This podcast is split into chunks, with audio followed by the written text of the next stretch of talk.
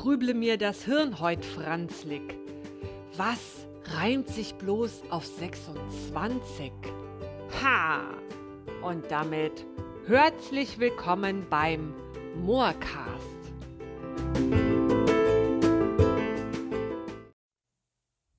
In der letzten Folge ging es ja um Hülsenfrüchte. Ja, und wer nicht reingehört hat, nein, es war keine Kochshow, sondern ich habe davon erzählt, wie ich selber versuchen möchte, mit Hilfe von Erbsenzählerei meinen inneren Fokus wieder mehr auf die fröhlichen und lustigen Aspekte des Lebens zu legen und ja, mir sozusagen eine positive Grundstimmung an den Hals schaffen möchte funktioniert tatsächlich auch ganz gut und ich werde da gegebenenfalls auch noch mal näher drüber berichten. Heute möchte ich aber mal wieder eine Geschichte vorlesen, eine spannende Geschichte aus meinem abenteuerlichen Leben. Da könnt ihr euch aber mal anschnallen und äh, gespannt sein. Ja, von der ganzen Weile, das ist, ist wirklich schon mehrere Jahre her, habe ich mal ähm, über die positive Wirkung von ähm, neuen Lernereignissen oder neuen Tätigkeiten aufs Gehirn und auf die Erinnerungsfähigkeit gelesen und hatte mir da ganz feste vorgenommen, ähm, zukünftig mindestens einmal täglich eine Sache zu tun, die ich vorher noch nie getan habe, eben um aus dieser Routine auszubrechen und meinem Hirn neue Impulse zu setzen. Mir ist aber eigentlich auch ganz schnell aufgegangen, dass das schon so im normalen Alltag ein schier unmögliches Unterfangen ist. Also jeden Tag irgendwas zu tun, was man noch nie getan hat und sei es nur einen neuen Weg zur Arbeit zu fahren oder irgendwas zu essen, was man noch nie gegessen hat. Das ist schon eine logistische Meisterleistung. Und ähm, ja, daran bin ich dann gescheitert. Dann dachte ich mir, okay, wenn das nicht klappt mit jedem Tag was Neues, dann mach doch einfach mal einen ganzen Tag lang etwas, das du vorher noch nie getan hast. Und ja, gesagt, getan, weil ich aber nicht gleich mit solchen Sachen anfangen wollte wie Bungee Jumping oder Besuch auf dem Seniorentanztee, habe ich einfach mal eine Bekannte gefragt, die hat einen Blumenladen, ob ich da mal so einen Tag mitarbeiten kann. Jetzt habe ich von Blumen so gar keine Ahnung und bin jetzt auch gestalterisch nicht unbedingt die talentierteste, was so Deko-Sachen angeht. Und deswegen war das wirklich schon mal ein ganz, ganz netter Einstieg. Und da möchte ich heute mal drüber berichten. Der Artikel ist schon ein bisschen älter und ähm, ja, schnallt euch mal an. Es geht los.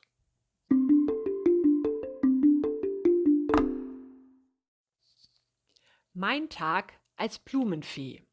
15. November 2014. Um meinen zugegebenermaßen manchmal recht trägen Geist wach und fit zu halten, hatte ich mir vor einer Weile ganz fest vorgenommen, täglich etwas Neues zu lernen. Aber dieses hehre Vorhaben ging dann letztlich meistens im Strudel der Alltäglichkeiten baden. Und leider bleibt ja auch selbst in der Freizeit im straff geschnürten Pflichtenkorsett kaum Luft, um diesen Vorsatz einzuhalten. Da ich aber bekanntermaßen ein unfassbar cleveres Mädchen bin und mir meistens einen Plan B aus dem Ärmel schüttele, habe ich mir dann einfach überlegt, statt täglich eine winzige Kleinigkeit zu erlernen, am freien Allerheiligen Feiertag einfach mal einen ganzen Tag lang Dinge zu tun, die ich noch nie gemacht habe. Also kompakt Geistesverjüngung quasi.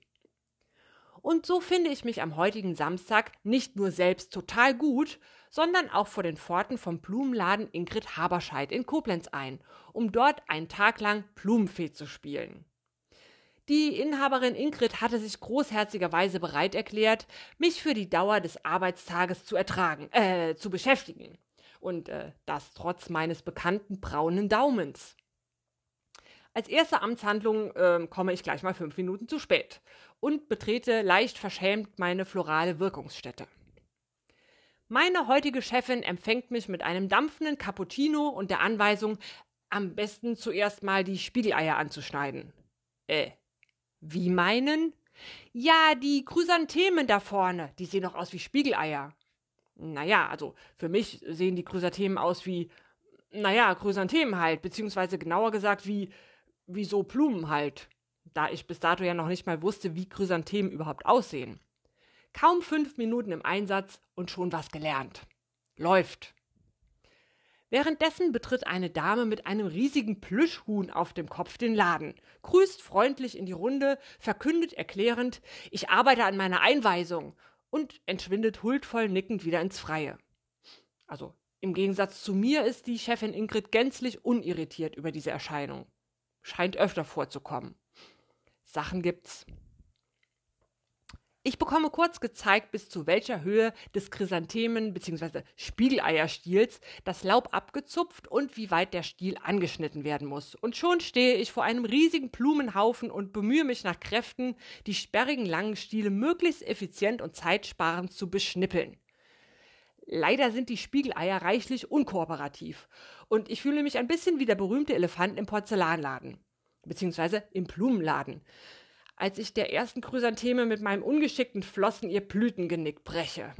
Death by Arrival. Manno, jetzt, jetzt arbeitet doch mal mit, ihr dusseligen Blumendinger. Chefin Ingrid verschwindet unterdessen mit einem fröhlich jauchzenden Jetzt mache ich fröhliche Grabgestecke. Mir hingegen gelingt es nach gefühlten zwei Stunden doch noch so etwas wie Routine zu entwickeln. Und es erleidet nur noch jede zehnte Blume Genickbruch unter meinen Aushilfsfloristenfingern. Haha, läuft. Ich bin die Königin der Spiegeleischnippler.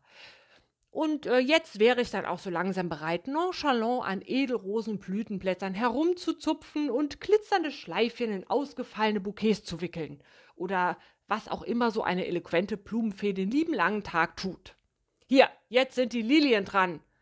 Und wieder liegt ein monströser Blumenberg auf meinem Arbeitstisch. Ja, damn it, die sind ja noch filigraner, diese prinzessinnenhaften Blumenbiester. Und schon verendet auch die erste Casablanca-Lilie unter meinen todbringenden Händen. Ratsch, Zupf, Schnipp, Schnapp. Obwohl ich nach Kräften entlaube und beschneide, wird der Lilienberg nicht kleiner. Dafür stehe ich nach einer Weile knöcheltief im nassen Grünzeug und meine Fingerkuppen verwandeln sich in aufgequollene Froschflossen. Ja, nix mit Edelrosen und Glitzerschleifchen und Tichi. Stattdessen kommt zu allem Überfluss auch noch eine kaufwillige Kundin. Hier ist man ja vor gar nichts sicher. Die Chefin ist mit abgewandtem Rücken in ein Telefonat verwickelt und es klingt, als ginge es dabei um Leben und Tod. Also plecke ich meine obere Zahnreihe in Vortäuschung eines möglichst kundenfreundlichen Verkäuferlächels und werfe einen maximal professionellen Blick auf das Grabgesteck, das mir die Kundin in Spee entgegenstreckt. Puh, zum Glück ist ein riesiges Preisschild dran. Das macht dann 8,50 Euro, erkläre ich hilfsbereit und äußerst kompetent und erhoffe mir einen passend abgezahlten Kaufbetrag, denn die riesige Kasse auf dem Tresen mit ihren 112 Tasten macht mich doch ein wenig bänglich.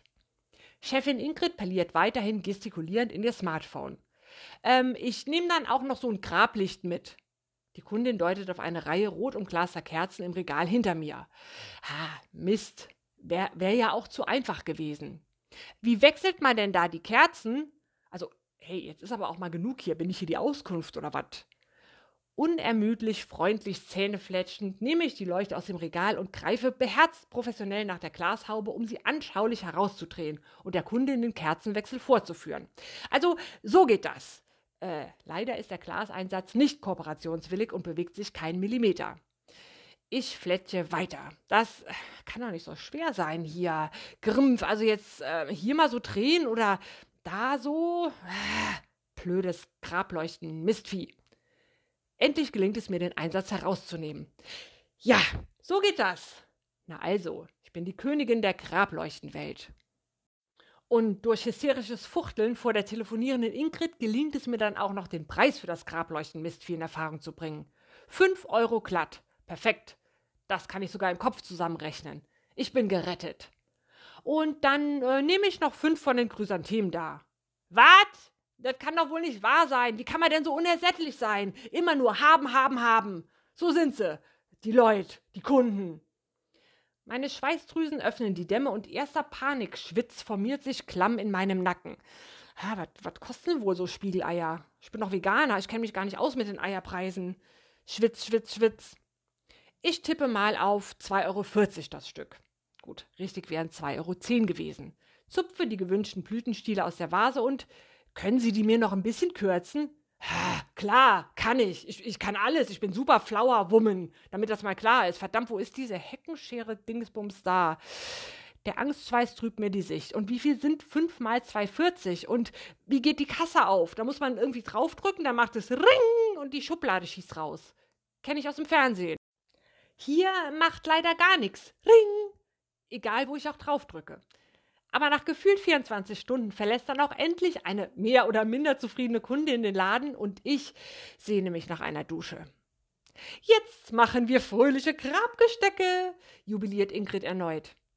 Grundlage für das fröhliche Gesteck ist ein klitschnasser, schwammartiger Klumpen, der in einem Eimer mit eiskaltem Wasser dümpelt.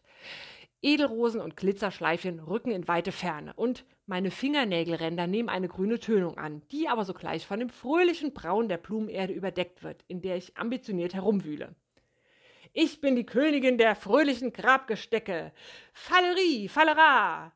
Mein Erstversuch geht als Brauch und verkaufbar durch. Mein Zweitversuch hingegen wird unter schallendem Gelächter der Chefin als Gemüseeintopf tituliert.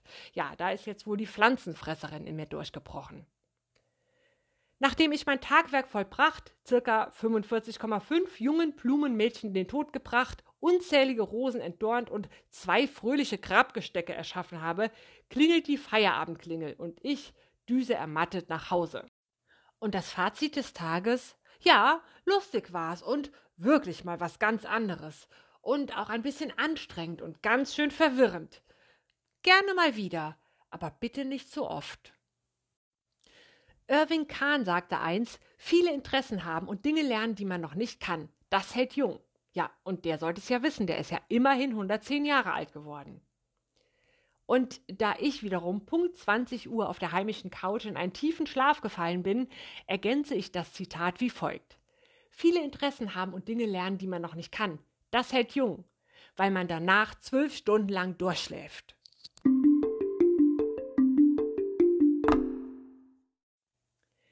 Trotz meines dilettantischen Auftretens seinerzeit gibt's diesen tollen kleinen Blumenladen übrigens immer noch. Und wer mal in Koblenz unterwegs ist und Lust auf schöne Blumen hat, der sollte unbedingt dem Blumenladen Ingrid Haberscheid einen Besuch abstatten. Es gibt ganz bestimmt einen Kaffee von der netten Chefin und vielleicht auch fröhliche Grabgestecke. Oder Spiegeleier. Wer weiß das schon. Da ist alles möglich. Und auch wenn das in dieser Geschichte nicht immer zu jeder Zeit so unbedingt ersichtlich geworden ist. Also mir hat dieser kleine Ausflug in die Blumenwelt damals so richtig viel Spaß gemacht und ich habe mir wirklich vorgenommen, fortan mindestens einmal im Monat so einen Abenteuertag zu machen. Irgendwie so einen Ausflug in eine fremde Welt, in der ich mich vorher noch nie aufgehalten habe. Irgendwas zu tun, was ich vorher noch nie getan habe. Und auch mal mutig zu sein und über meinen Schatten zu springen, meine Komfortzone zu verlassen. Ja, dann kam eine Zeit, in der ich auch ganz viele Sachen getan habe, die ich vorher noch nie getan habe, nämlich mich mit Depressionen und Burnout rumzuschlagen. Und darüber ist halt so diese kleine Abenteuersuche in Vergessenheit geraten. Aber heute ist heute. Ja, und heute denke ich so bei mir, Frau Mohr, denke ich so, vielleicht warten da draußen doch noch ganz, ganz viele Abenteuer darauf, von dir entdeckt und erlebt zu werden. Und vielleicht kannst du ja auch noch die ein oder andere Podcast-Folge damit füllen. Mit diesen spannenden Sachen, wie beispielsweise dem Trommelkurs beim indischen Schamanen. Habe ich ja auch vorher noch nie gemacht. Muss ich aber auch vielleicht nicht. Hm, wir werden sehen.